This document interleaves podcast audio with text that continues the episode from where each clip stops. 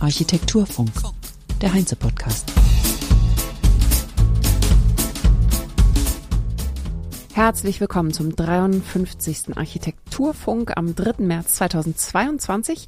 Es begrüßt euch Kerstin Kunekat, Architekturjournalistin und Moderatorin dieses Podcasts. Für alle, die neu hier zuhören, eine kurze Information über den Architekturfunk. Der Heinze Architekturfunk berichtet über aktuelle baukulturelle, baupraktische und auch ethische Themen. Ja, in den ethischen Bereich kommen wir, wenn es beispielsweise um das klimagerechte Bauen geht, was schon fester thematischer Bestandteil ist. Wir hören Interviews oder die Essenz aus Vorträgen, die bei Heinze Veranstaltungen entstanden sind, von ArchitektInnen, ForscherInnen und allen Keynotes, die die Baubranche voranbringen wollen und es mit ihrer Arbeit auch tun. In der letzten Woche haben wir uns mit den Verdichtungswünschen in Grün und Schön von MVRDV beschäftigt. Die Essenz aus dem Vortrag von Jan Knicker könnt ihr nachhören überall, wo es Podcasts gibt oder bei Heinze in der Mediathek. Den Link findet ihr in den Show Notes. Was sind Show Notes? Das sind die Links, die ihr unterhalb des Titels und des kurzen Textes der Episode finden könnt. Heute schauen wir auf einen bestimmten Nachteil, den die Verdichtung mit sich bringen kann. Stellt euch vor, eure Nachbarin in der kleinen Wohneinheit gleich nebenan studiert Trompete oder Geige. Sie hat vier Stunden am Tag zu üben und es ist Lockdown. Das kann schön sein, es ist aber meistens nicht erwünscht. Deshalb üben Studierende der Fakultät für Musik der Universität der Künste in Berlin kaum noch zu Hause und damit viel zu wenig für ihr Studium. Das ist ein Problem. Das Problem gibt es allerdings nicht erst seit der Pandemie. Der Mangel an bezahlbarem Wohnraum für Studierende und die beengten Wohnverhältnisse machen das Proben zu Hause schon länger schwierig. Schon vor zehn Jahren hat die UDK deshalb bei TRU-Architekten eine Machbarkeitsstudie am Standort Bundesallee in Berlin in Auftrag gegeben für die Unterbringung weiterer Proberäume. Nach eingehender Untersuchung bestehender Räumlichkeiten der Fakultät, wie das Dachgeschoss oder das Parkdeck im Freien, wurden die Innenhöfe als geeignete Orte ausgemacht, um darin eben neue Proberäume zu errichten. Entstanden sind Pavillons mit einfacher kubischer Form und sehr edler Verkleidung. Eine golden schimmernde Metalllochfassade ummantelt wie ein seichter, eleganter Vorhang das gesamte kleine Gebäude, das von außen wertvoll erscheint und im Inneren durch das Holz Wärme ausstrahlt. Das Berliner Büro True Architekten legt Wert auf gute Architektur und strebt nach Nachhaltigkeit, Ästhetik und Angemessenheit, so die ArchitektInnen auf ihrer Website. Überwiegend arbeiten sie für öffentliche AuftraggeberInnen durch die Teilnahme an Architekturwettbewerben, die ein wichtiger Grundstein ihrer Arbeit sind. Die Buchstaben TRU, TRU, kommen von drei Büros, die sie ursprünglich einmal waren und als welche sie sich nach einem als Arbeitsgemeinschaft gewonnenen Wettbewerbs zusammengeschlossen haben. 20 Mitarbeitende arbeiten mittlerweile dort mit dass sie gut und gerne zusammenarbeiten, kann man mitunter an ihrer Liste der Preise ablesen. Zehn erste Preise und mehr als 15 Platzierungen und Anerkennungen.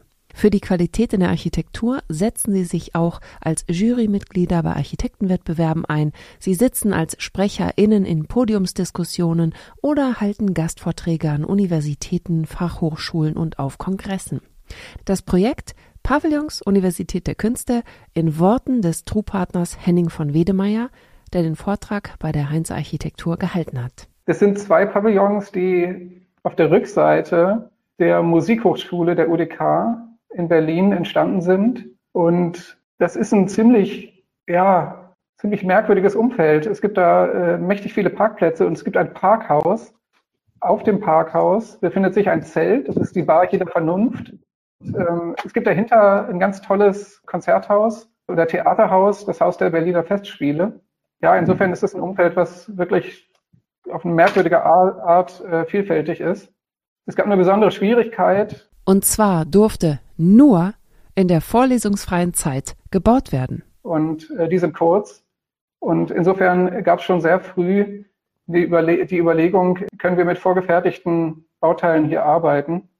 Und dann auch phasenweise arbeiten, dass erst der Rohbau, sprich eine Bodenplatte hergestellt werden kann und dann in den nächsten Semesterferien die Räume für die Musikstudierenden erstellt werden und im nächsten Schritt dann äh, vielleicht der weitere Ausbau vonstatten geht. Ja, insofern haben wir uns also mit äh, in diesem Fall auch wieder Holzbau beschäftigt und äh, der Vorfertigung dieser Raumzellen. Äh, in jedem Pavillon sind sieben Proberäume drin der eine ist etwas größer, weil dort ein Flügel drin steht und die anderen sind eben vor allem für Blas- und Schlaginstrumente gedacht. Die Räume sind fast komplett vorgefertigt worden in Süddeutschland und mit dem Tieflader nach Berlin gebracht und auf die Bodenplatte gesetzt worden. Dieses Vorgehen kennen wir ja schon aus anderen Holzbauweisen oder Vorfertigungsholzbauweisen, über die wir auch schon in anderen Episoden hier gesprochen haben. Zum Beispiel beim Holzhochhaus in Hamburg von Sturmer Murphy. Gut, da ging es jetzt nicht um einzelne gestapelte Räume, aber um das Anliefern aus dem Süden von Deutschland oder halt noch weiter südlich als Deutschland bis in den hohen Norden. Außenrum gibt es diese Blechhaut, die wir jetzt im Film auch viel gesehen haben. Die baut vor allem einen Dialog auf mit dem Bestandsgebäude. Der Schallschutz spielt natürlich eine riesige Rolle, denn es sollte zu jeder Tageszeit das Proben uneingeschränkt möglich sein. Es war natürlich kompliziert, Schallschutz und Holzbau zusammenzubekommen, weil es natürlich äh, so ist, dass der Holzbau nicht so viel Masse mitbringt. Sprich, äh, die Anforderung lag darin, dass äh, jede dieser Boxen maximal von der anderen entkoppelt sein musste. Und äh, teilweise sind es auch keine reinen Brettsperrholzwände, sondern die wurden dann nochmal mit einer Faserzementplatte äh, schalltechnisch ertüchtigt sodass so Hybridwände hier bei den Innenwänden entstanden sind, die aber auch komplett vorgefertigt wurden. Die Außenwände sind auch doppelschalig, sind zwei Brettsperrholzwände mit einer Zwischenlage, um auch nach außen hin den äh, Schallschutz äh, in den Griff zu bekommen. Also ist eine, wie immer im Holzbau eine wahnsinnig intensive Planungsphase und später, wenn die Sachen dann mal fertig sind, dann geht der Bau richtig schnell vonstatten die Leipziger Filmemacherin Juliane Jaschnow hat einen sehenswerten künstlerisch-atmosphärischen Architekturfilm über die oder er mit den Pavillons gemacht. Die Adresse ist www.kante.film. Dort kann man den Film nachschauen. Das habe ich auch in den Show Notes verlinkt. Die Bundeswehr ist derzeit aufgrund des aktuellen Kriegsgeschehens in der Ukraine wieder im Fokus der Öffentlichkeit. Es geht um die Frage der Aufrüstung in der neuen Sicherheitspolitik. Wir werfen jetzt einen Blick einige Jahre zurück zum Verteidigungsministerium und das dazugehörige Ehrenmal der Bundeswehr von Andreas Meck in Berlin, das seit 2009 an die über 3200 Soldaten und zivilen Angehörigen erinnert, die seit 1955 ihr Leben verloren haben im Dienst bei Einsätzen im In- und Ausland oder bei Unfällen. Der schlichte Bau unterbricht den Zaun des Ministeriums und ist für BürgerInnen vom Bürgersteig aus zugänglich.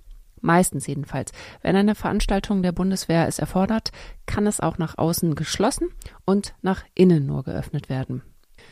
TRU-Architekten haben 2015 an einem Wettbewerb teilgenommen, bei dem sie eingeladen waren, für einen ergänzenden Bau der als Raum der Information entwickelt werden sollte, und sie haben den Zuschlag bekommen.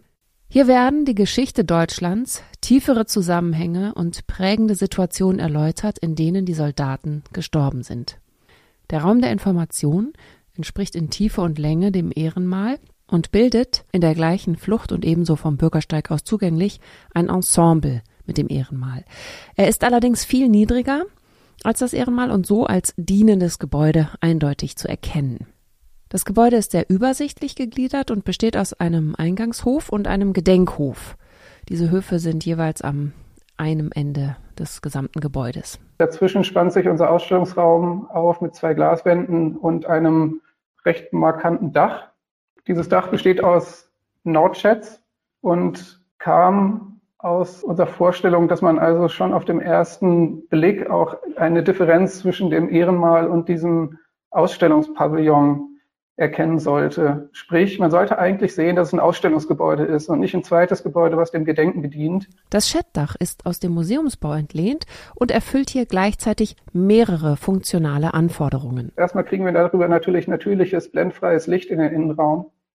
Nachts oder abends gibt es integrierte äh, LED-Beleuchtung, die mit abnehmendem Tageslicht sich sukzessive hinzuschaltet, sodass wir da auch eine im Prinzip nicht sichtbare äh, Kunstlichtbeleuchtung des Innenraums haben. Es gibt eine Querlüftung. Dadurch konnten die Fassaden dann viel äh, ungeteilter sein, als wir das hätten machen können, wenn wir dort also noch Lüftungselemente hätten vorsehen müssen. Und sie dienen auch der Entlüftung von unseren Ausstellungswänden. Das sind nämlich hinterleuchtete Glaswände mit auch verschiedenen technischen Installationen, Monitoren und so weiter. Sprich, da wird Hitze frei und diese Hitze wird abgegeben über kleine Lüftungsgitter, die in die Sheds integriert sind. Diese Glastafeln in Wänden haben auch äh, folgende Bewandtnis, dass nämlich äh, natürlich diese Zeitstrahl-Ausstellung auch in die Zukunft weitergedacht werden muss und ähm, mit neuen Aufträgen der Bundeswehr, mit neuen Todesfällen und Themen, die dazukommen, äh, können die Tafeln eben ausgetauscht werden und äh, so kann die Ausstellung auch noch wachsen. 2018 wurde der Raum der Information fertiggestellt. Heute, 2022, nur vier Jahre später, erlebt Europa einen Krieg. Hoffen wir, dass dieses noch wachsen können der Ausstellung nicht allzu schnell nötig sein wird. Das war's für heute. Ich danke fürs Zuhören und ich wünsche uns allen eine gute Woche und hört auch in der nächsten Woche wieder rein in den Architekturfunk. Bis dahin sagt Kerstin Kunekat. Architekturfunk.